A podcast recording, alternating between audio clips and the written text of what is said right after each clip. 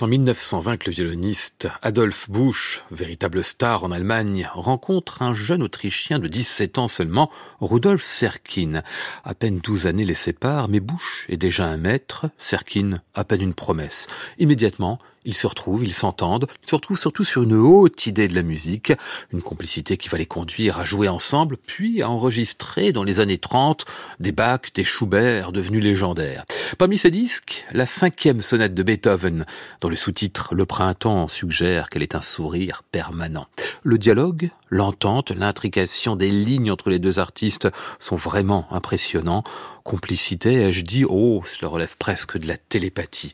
C'est pour cette raison qu'on va écouter les quatre mouvements en entier de cette sonate. Prise de son ancienne, oui, 1933, mais c'est pas rédhibitoire, vous allez l'entendre. Adolphe Busch et Rudolf Serkin dans la sonate Le Printemps.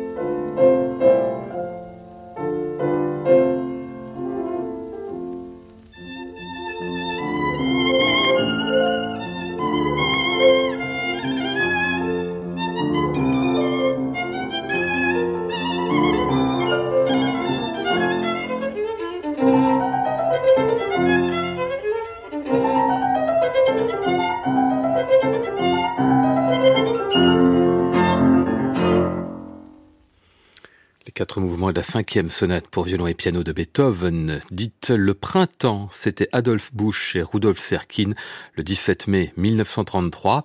Un disque de légende à retrouver et podcaster sur le site de France Musique et sur l'application Radio France.